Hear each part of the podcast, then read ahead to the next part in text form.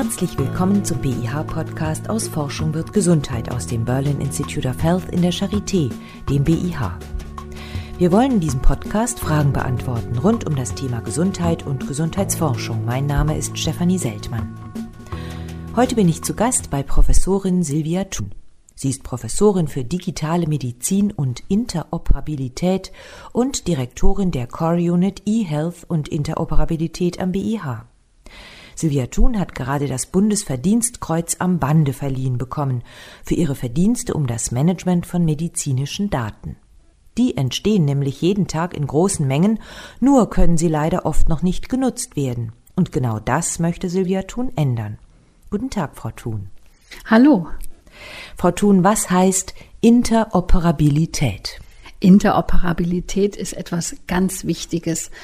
Letztendlich geht es um Kommunikation und darum, dass man sich versteht und zwar ähm, in bestimmten Bereichen äh, wie der Medizin und hier, dass man die Daten austauschen kann und dass sowohl Menschen als auch Maschinen, also Rechner, diese Daten interpretieren können und weiterverarbeiten können. Um welche Daten geht's denn da genau? Ja, es geht um vielfältige Daten, Daten über Arzneimittel, über Medizinprodukte, über die Sicherheit, aber natürlich auch Daten von Menschen, von Patienten. Und da gibt es natürlich umfangreiche Daten, die wir benutzen, um eben gezielte Therapie und Diagnostik zu ermöglichen und die Prävention auch zu stärken hier. Und das sind zum Beispiel Laborwerte, Medikationsdaten, aber auch genomische Daten. Und was genau bedeutet jetzt die Interoperabilität in diesem Zusammenhang? Die ermöglicht dann die Kommunikation? Ja, die Interoperabilität ist letztendlich ein, ein Werkzeug. Also dieses Werkzeug wird weltweit auch hergestellt durch sogenannte Standardisierungsorganisationen wie ISO, CEN oder DIN. Und hier gibt es in dem Bereich der Gesundheitsforschung und auch der Gesundheitsversorgung ganz spezielle Organisationen wie zum Beispiel Health Level 7 oder DICOM, die sich um die Interoperabilität dieser Daten für die Versorgung, Forschung oder für ähm, die Interoperabilität von Bilddaten kümmern. Und hinter diesen Organisationen stehen einerseits Technologien, andererseits natürlich Menschen, die miteinander arbeiten möchten und ein weltweites Netzwerk haben. Also es geht um die Standardisierung von Daten, damit man Daten aus verschiedenen Quellen miteinander verwenden kann? Genau. Es geht um eine Standardisierung von Daten und um auch die Definition neuer Erkenntnisse in der Medizin zum Beispiel. Und wir kennen alle die ICD-10, die International Classification of Diseases. Und hier zeigt zum Beispiel die WHO, wie man weltweit die Erkrankungen klassifizieren kann, zum Beispiel zu dem Zweck, dass man Todesursachen eindeutig aufschreibt, dokumentieren kann und hinterher auch auswerten kann, also analysieren kann. Das heißt, jede Krankheit, jede Diagnose hat eine bestimmte Nummer, die weltweit gilt. Genau, und so arbeiten natürlich auch Computer, dass eben einerseits der Begriff eindeutig ist und dieser Begriff bekommt eine sogenannte ID. Und jetzt wollen Sie sozusagen noch einen Schritt weitergehen und nicht nur den Krankheiten und Diagnosen eine einheitliche, standardisierte Nummer geben, sondern auch noch anderen Daten, die im medizinischen Alltag entstehen oder im medizinischen Forschungsalltag auch. Genau, zum Beispiel Labordaten. Und da gehört natürlich noch mehr dazu. Einerseits das medizinische Fachwissen oder das Fachwissen einer medizinischen Domäne. Wir brauchen natürlich auch Austauschstandards, das heißt eine sogenannte Grammatik, wie man eben Daten von einem System in das andere überführt. Und das ist gar nicht so einfach, weil wir uns ja einerseits weltweit einigen müssen, man sich auch vorstellen kann, dass natürlich auch die Dinge in verschiedenen Umgebungen anders interpretiert werden. Also zum Beispiel in einem anderen Land wird eine andere Prozedur durchgeführt, wie in Deutschland zum Beispiel. Und ähm, man muss sich natürlich auch hier in einem weltweiten Netzwerk einigen. Und das ist, äh, wie wir alle wissen, manchmal gar nicht so einfach. Mhm. Können Sie mal ein Beispiel nennen, wo solche standardisierten Daten eine Rolle spielen oder wo es ein Problem gibt, wenn sie nicht standardisiert sind?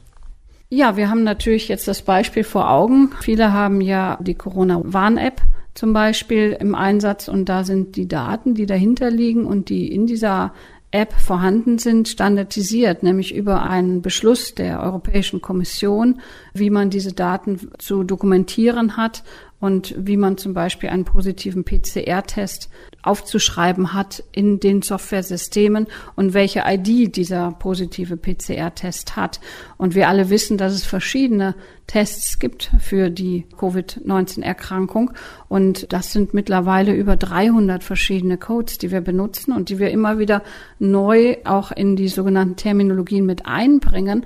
Also das wird im Prinzip ein, ein Wissensnetz geschaffen, auf Basis von den Erkenntnissen der Wissenschaftler. Und dieses Wissensnetz wiederum wird weitergegeben an die Versorgung oder an jetzt den Use Case Corona oder Corona Warn-App oder an das Robert Koch Institut, die auch wiederum mit denselben IDs arbeiten, um dann Analysen durchführen zu können. Da waren Sie ja schon beteiligt. Da haben Sie ja einen Standarddatensatz für Covid-19-Patientinnen und Patienten erstellt oder mit erstellt. Was genau beinhaltet denn so ein Standarddatensatz und warum war das wichtig? Standarddatensätze gibt es in vielen Bereichen und warum sind diese so wichtig, dass man eben ähm, hier auch zusammenarbeiten kann und verschiedene klinischen Studien zum Beispiel vergleichen kann oder Daten überhaupt an wen anders überführen kann, also wie zum Beispiel die Daten aus dem Labor direkt weitergeben kann über die zuständigen Behörden an das Robert Koch Institut, die dann ganz genau wissen, ah, das ist folgender Test durchgeführt worden mit ganz klaren grammatikalischen Vorgaben, also auch, auch zum Beispiel, wie man die Strukturen in den Datenelementen zum Beispiel vorhält, ähm, weitergeleitet werden. Und warum brauchen wir das? Wir wollen vor allen Dingen in diesen Situationen zusammenarbeiten, Wissenschaftler kooperieren, möchten weltweit Erkenntnisse austauschen und dafür braucht es eben diese fairen Daten, F-A-I-R, also findable, accessible, interoperable and reusable und äh, die Möglichkeit hier auf einer gleichen Basis zu arbeiten. Und hier sind zum Beispiel in dem sogenannten deutschen Corona-Datensatz Elemente die einerseits von der WHO vorgegeben worden sind und andererseits Elemente, die unsere deutschen Wissenschaftler besonders wichtig finden, wie zum Beispiel bestimmte Laborwerte in Zusammenhang mit äh, Corona oder Long-Covid. Und so haben wir dann die Möglichkeit, dass verschiedene Softwarehersteller oder verschiedene Wissenschaftler auch immer wieder die gleichen Fragen in einer gleichen Struktur stellen können. Und so sind sie eben vergleichbar. Also wenn man zum Beispiel eine Therapie entwickeln möchte für Covid-19, dann ist es sinnvoll, wenn man auf die Daten von allen Covid-19-Patienten in Deutschland oder wie Sie sagen sogar weltweit zurückgreifen kann, weil man dann natürlich auch besser und schneller eine Therapie entwickeln kann, vielleicht auch zum Beobachten von Nebenwirkungen. Genau, und das ist genauso passiert. Also dieser Corona-Datensatz, der nationale, wurde jetzt auch genutzt in einem europäischen Projekt Orchestra, wo Daten aus der ganzen Welt zusammengeführt werden und harmonisiert werden auf diesen Corona-Datensatz, um zum Beispiel wissenschaftliche Fragen nach Indikation, Nebenwirkungen, Wechselwirkungen von Medikamenten ganz genau ähm, beantworten mit solchen Datensätzen. Und jetzt wäre sozusagen Ihr Plan, dass eben nicht nur für die Covid-19-Krankheit zu haben, solche standardisierten Datensätze, sondern möglichst für alle Krankheiten. Ist das nicht ein Riesenprojekt oder kann man da schon jetzt darauf aufbauen, auf dem, was man in diesem Präzedenzfall erreicht hat? Genau, wir bauen natürlich auf den äh, bereits vorhandenen Erkenntnissen auf. Also es, wir, wir haben ja auch bei dem äh, Corona-Datensatz nicht neu angefangen, sondern haben die Erkenntnisse benutzt, die es schon gab in dieser weltweiten Community, um dann genau wie in einem Baukastensystem diese Bausteine, die man benötigt für diese Fragestellung, für die Corona-Pandemie, eben zusammenzufügen. Und dasselbe machen wir jetzt in vielen anderen Domänen. Und das ist neu und das ist viel Arbeit und braucht sehr viel medizinische Fachexpertise dazu und natürlich auch viel Technikexpertise. Und das vereinen wir mit meinen Mitarbeitern, die hier schon mehrere Jahre in dem Bereich tätig sind und die vor allen Dingen auch international hier den Standard mitgestalten. Und natürlich ist das, sind das Riesenprojekte, aber wir müssen die angehen, um eben diese Daten zu erhalten. Und ich meine, wir haben ja nicht nur eine Pandemie, sondern wir haben diese großen Krankheiten Krankheiten und die Fragestellungen nach, warum Therapien wirken, andere Therapien nicht wirken oder die Suche nach dem Patienten mit sogenannten seltenen Erkrankungen, die gestaltet sich extrem schwierig, weil die Krankheiten zum Beispiel noch gar keinen Namen bekommen haben oder diese Namen in Deutschland gar nicht eingesetzt werden. Und äh, so sind wir Schritt für Schritt gehen wir jetzt den Weg mittlerweile sehr schnell, weil wir uns eben auch in Deutschland auf Standards geeinigt haben und Zuständigkeiten bei den Behörden haben, die eben diese äh, Spezifikationen auch erstellen, zusammen mit uns und der Medizininformatik-Initiative, um dann hier diese Fragen beantworten zu können. Also die Politik hat es offensichtlich erkannt, die Bedeutung der Interoperabilität und der standardisierten Daten. Wie ist das denn bei den Beteiligten auf der Seite der Ärzte oder der Wissenschaftlerinnen? Äh, sind die immer so ganz begeistert, wenn die jetzt plötzlich alles standardisiert ausfüllen müssen und nicht mehr auf Papier ihr, ihre Diagnosen schreiben können? Ja, ich bin davon überzeugt, dass die begeistert wären, wenn sie wüssten, wie einfach das ist. es ist natürlich so, dass es ein Prozess ist, also eine Transformation. Man sagt ja immer so schön, digitale Transformation heißt ja nicht nur, dass ich jetzt zum Beispiel jetzt mein, mein Rezept digital bekomme, sondern dass ich ein ganz neues Denken habe, also das Denken, dass ich mit einer Sprache umgehen, umgehen kann, die weltweit im Einsatz ist, wie die ICD-10 oder SNOMED City, Loink, diese Sprachen, die man benutzen kann für verschiedene Dinge, wie zum Beispiel Patientenakte oder die klinischen Studien, um dann wirklich prä präzise und gute Daten zu erzeugen. Und ich denke, sowas gehört auch mit in ein Medizinstudium, dass man genau das beibringt, um hinterher, und wir wissen, wie wichtig das ist, dann auch mit diesen Daten umgehen zu können. Diese Daten werden erstellt von Menschen wie Ihnen und äh, Ärzte und Wissenschaftler sollen damit arbeiten und sie auch mit erstellen, ihre Daten standardisiert. Wie sieht der Zugang aus für Patientinnen und Patienten? Für die sind diese Daten ja auch interessant. Es ist ja auch toll, wenn ich als Patient meine Daten in standardisierter Form habe und sie einem anderen Arzt, einem Spezialisten zeigen kann, der dann eben ganz schnell erfassen kann, was mir fehlt, auf welche Nebenwirkungen er möglicherweise achten sollte.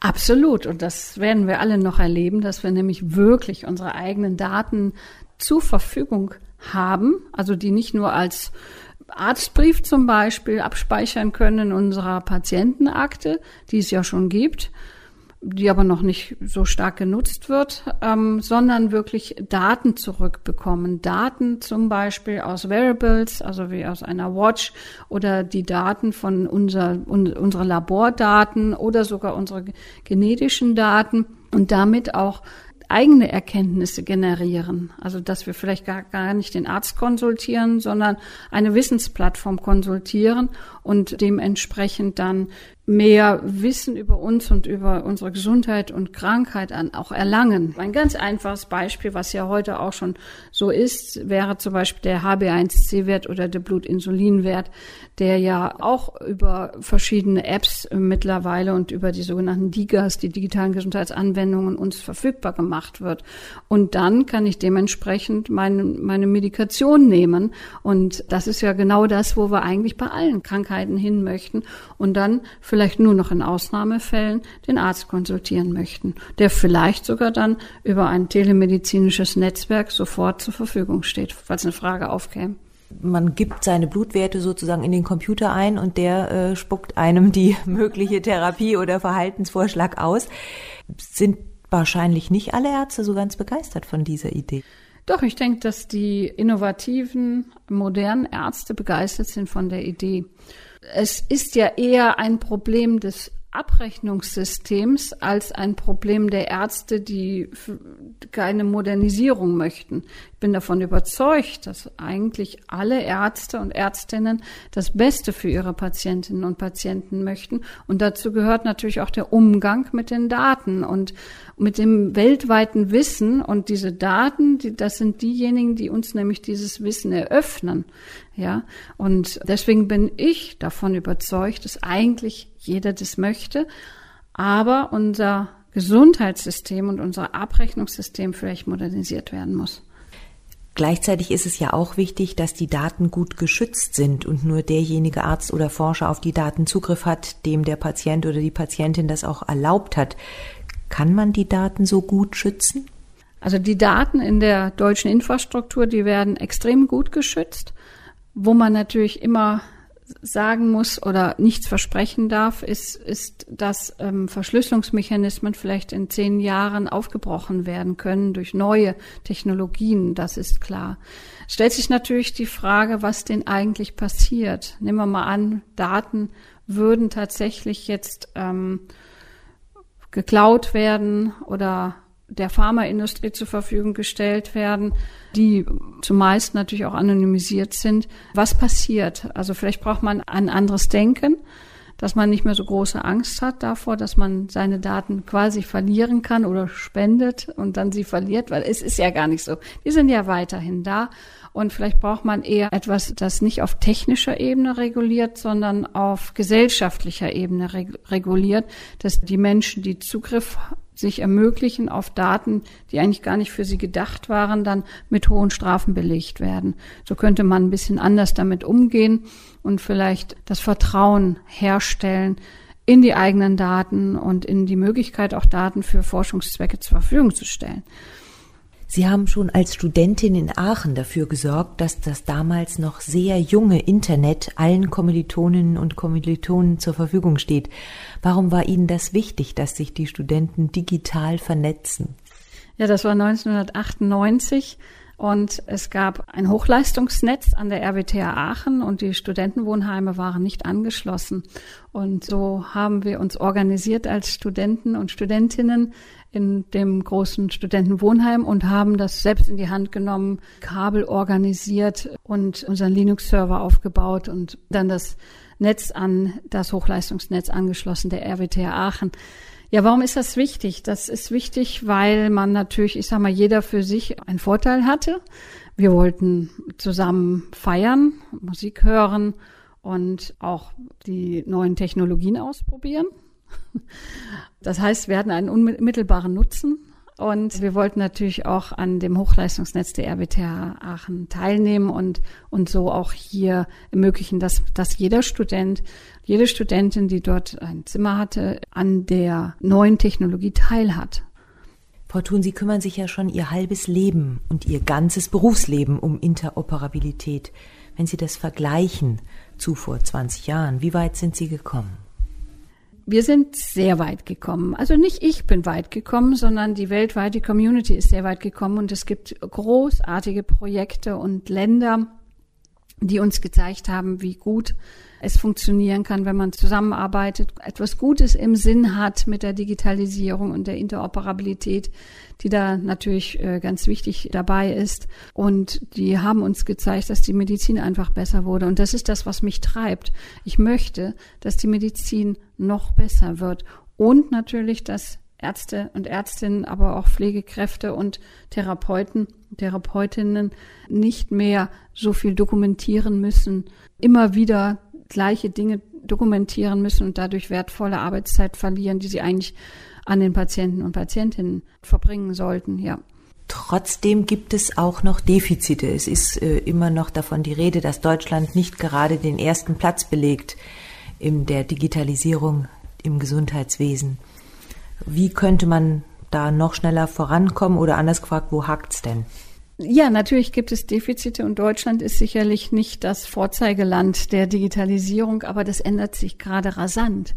Es gibt zum Beispiel das Interop Council for Digital Health, ja, welches ich jetzt leite seit Dezember 2021, um dort diejenigen zusammenzubringen, die die Expertise haben, die die Interoperabilität vorantreiben möchten, wie die Industrie, die Wissenschaftler und die zuständigen Behörden. Und natürlich ist, ist das eingesetzt worden vom Bundesministerium für Gesundheit, die wirklich, wirklich sehr gut verstanden haben, worum es geht bei der Digitalisierung, nämlich um Kommunikation, um Zusammenarbeit und natürlich um tiefe Technologien, die wir endlich hier mal in Deutschland einsetzen müssen. Und das ist ein Riesenschritt und ein guter und, und ehrlicher und ähm, zielführender Schritt jetzt gewesen. Und es gab natürlich viele, viele Gesetze, die immer wieder gemacht worden sind, aber die schwer umsetzbar waren. für die Industrie, weil man vielleicht die Industrie oder diejenigen, die dann wirklich auch die Daten eingeben müssen, nicht mitgenommen hat. Und wir haben jetzt gezeigt hier an der Charité mit der Einführung von LOINC, das ist ein, eine Terminologie für Laborparameter und genetische Tests und Patient-Related Outcome Measurements, dass sowas gut funktionieren kann, wenn man zusammenarbeitet.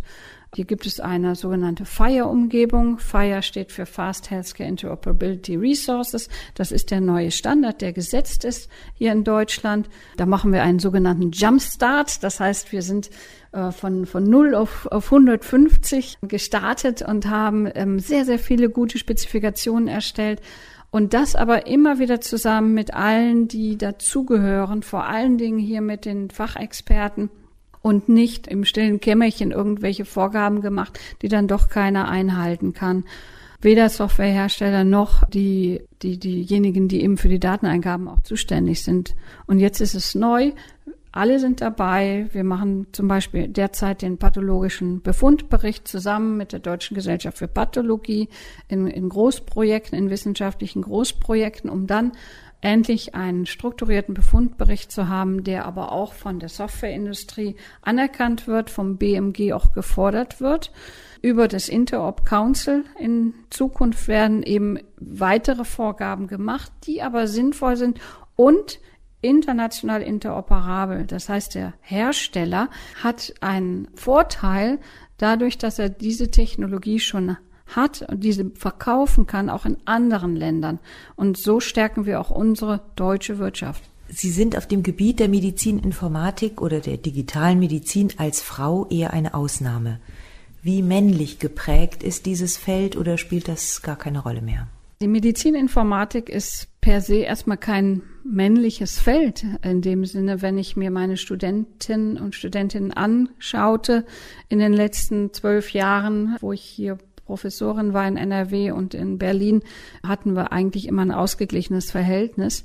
Aber zu irgendeinem Zeitpunkt sind sie verschwunden, die Frauen.